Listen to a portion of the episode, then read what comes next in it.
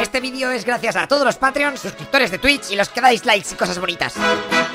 ¡Sois la leche! Hola, muy buenos días. Ya estamos con la tercera parte de la batalla de Stalingrado. Nos habíamos quedado con que el ejército alemán tenía el 90% de la ciudad, pero que su situación no era muy buena, ya que los suministros les empezaban a escasear y la moral la tenían por los suelos a ver cómo no paraban de llegar refuerzos a los soviéticos. Ok, pues hoy os voy a contar la operación Urano de los rusos. Los espías soviéticos que se habían infiltrado por el Estado alemán, los conocidos como Orquesta Roja, que ya te los explicaré en futuros capítulos, espero, habían informado a Stalin que los flancos de los alemanes estaban muy mal protegidos. Allí habían colocado al ejército rumano que estaba un poco hecho polvo, con cañones antiguos, sin munición, tanques low cost, etc. Así que se recomendaba atacar por allí. ¡Buah! Pues no es mala esa, ¿eh? Y así jodemos a los alemanes que aguantan en Stalingrado. Así que los soviéticos empezaron a spawnear nuevos soldados y se plantaron con un ejército de 1.100.000 hombres, 800 tanques, 13.000 piezas de artillería y 1.000 aviones para la ofensiva de Urano. Y esto lo notaron al máximo las defensas de Stalingrado, que llevaban semanas sin apenas llegar refuerzos y se olían que sus compatriotas se estaban montando algo aparte, ¿eh? pero no les habían dicho nada.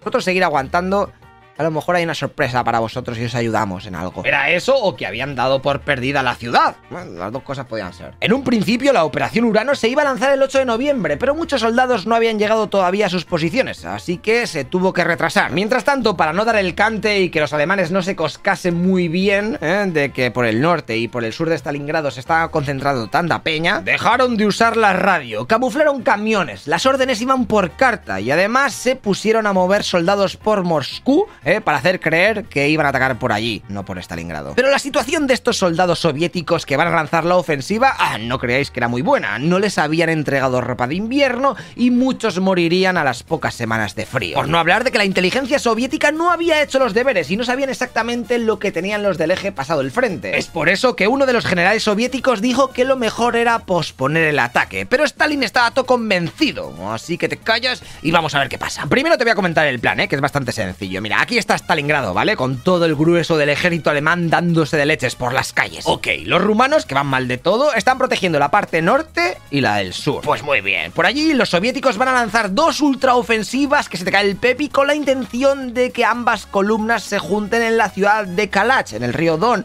y de esta manera embolsar a todo el ejército alemán de la zona. Mm, suena bien, ¿eh? Venga, pues vamos a ver qué pasa. A las 5 y 20 de la mañana, el 19 de noviembre del 42, los comandantes de artillería soviéticos reciben la palabra en clave Siren, eh, que era la señal para empezar con un bombardeo todo bestia sobre las posiciones rumanas del sur, que duraría casi una hora y media ininterrumpida, gracias a 3.500 piezas de artillería. Fíjate que a esas horas había un chorro de niebla, así que tiraron un poco a donde habían calculado, pero la verdad es que lo, dieron en el clavo, ¿eh? y el bombardeo fue demoledor, reventando todas las líneas de comunicación, depósitos de munición y los puestos de observación avanzada que tenían los rumanos. Los soldados del eje que sobrevivieron, con todo el pánico, empezaron a huir hacia la retaguardia. En el norte, los rumanos pudieron aguantar un poquito mejor la oleada de artillería, pero ellos no tenían armas antitanque y sus tanques tampoco podían perforar el blindaje de los T-34, así que tuvieron que largarse de allí a toda hostia. Los alemanes, al enterarse de aquella gran ofensiva, intentan comunicarse con las divisiones Panzer que estaban dentro de Stalingrado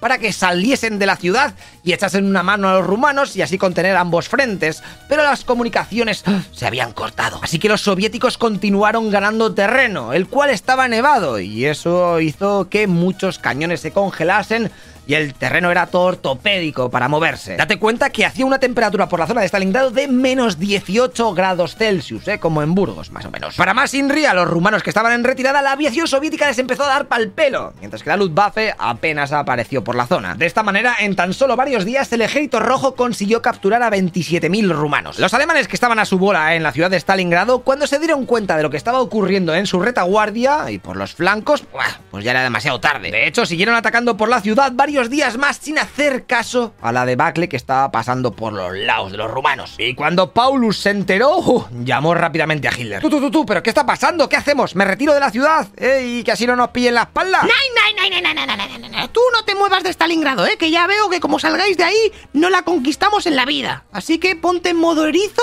defensa al máximo y ya vamos viendo cómo logramos esto. Pero si te ocurra escapar o retirarte de tu posición, ¿eh, Paulus? Que te conozco. Que no das ni una. Estás fatal eh, en esta partida. Pues vale, eh, los alemanes que estaban guardando la importante ciudad de Kalas, donde supuestamente los ejércitos soviéticos se tenían que juntar, eh, y por donde habían pasado ya los alemanes por ahí el río Don meses atrás hacia Stalingrado, de repente ven como por ahí aparecen un chorro de enemigos y muchos terminan muriendo en combate y otros tantos se las pira. Tan solo cuatro días después de haber lanzado la ofensiva soviética, las tenazas se cerraban. Las dos columnas se encontraron en un pueblo cercano, en Sobetsky. Lo gracioso es que habían acordado tirar bengalas verde para reconocerse, y no lo hicieron, así que tuvieron un pequeño intercambio de disparos hasta que dijeron, hostia, hostia tú, que son los nuestros, ah, que, ya hemos llegado, ya los hemos encontrado. verdad. A los que os he matado, lo siento, vale. Bueno, paz, ya.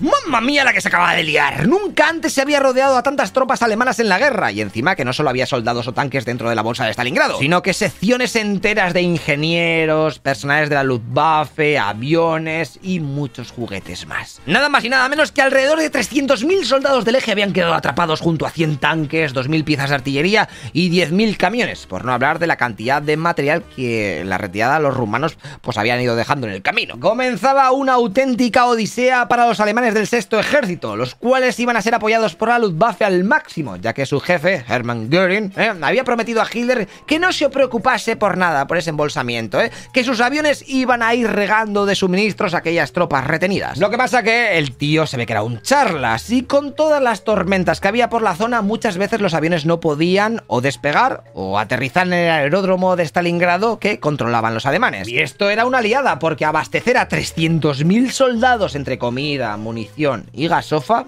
pues haz cálculos. ¿eh? Una ciudad entera solamente comunicada por aviones. Ya puedes tener un chorro infinito de aviones así no- non-stop. ¿Cómo aterrizar? La mayoría de veces estaba jodido. La Luftwaffe tiraba los suministros desde el aire, pero aquello fue un desastre. ¿eh? Los soviéticos encendían bengalas desde otras posiciones para hacer creer a los alemanes que estaban allí y que de esta manera pues les tirasen los regalos a ellos. O directamente los soldados germanos estaban tan hasta el pito que no querían ponerse a buscar dónde leches habían caído las cajas de las narices entre las infinitas ruinas de la ciudad. Viendo la situación tan desesperada de los alemanes en Stalingrado, se optó por intentar atraer la atención de los soviéticos por otro lado, y el 25 de noviembre se lanzó una ofensiva en el frente de Moscú, a ver si Stalin dejaba un poquito libre el sur y traía los refuerzos para el centro, ¿sabes? Y me dejas un poquito en relax a los chavalicos de la secta del sexto ejército, ¿eh? Pero, ¡mac! No funcionó. Estamos ya en diciembre del 42 y el jefazo alemán Paulus sigue pidiendo a Hitler que por favor les deje intentar retirarse de allí, ¿eh? Porque es que si no van a morir de hambre. Pero el Führer dice que no, que deben resistir a cualquier precio. Así que algunos soldados alemanes comienzan a morir de inanición, ¿eh? Y también se dan casos en donde por la noche soldados del eje y defensores soviéticos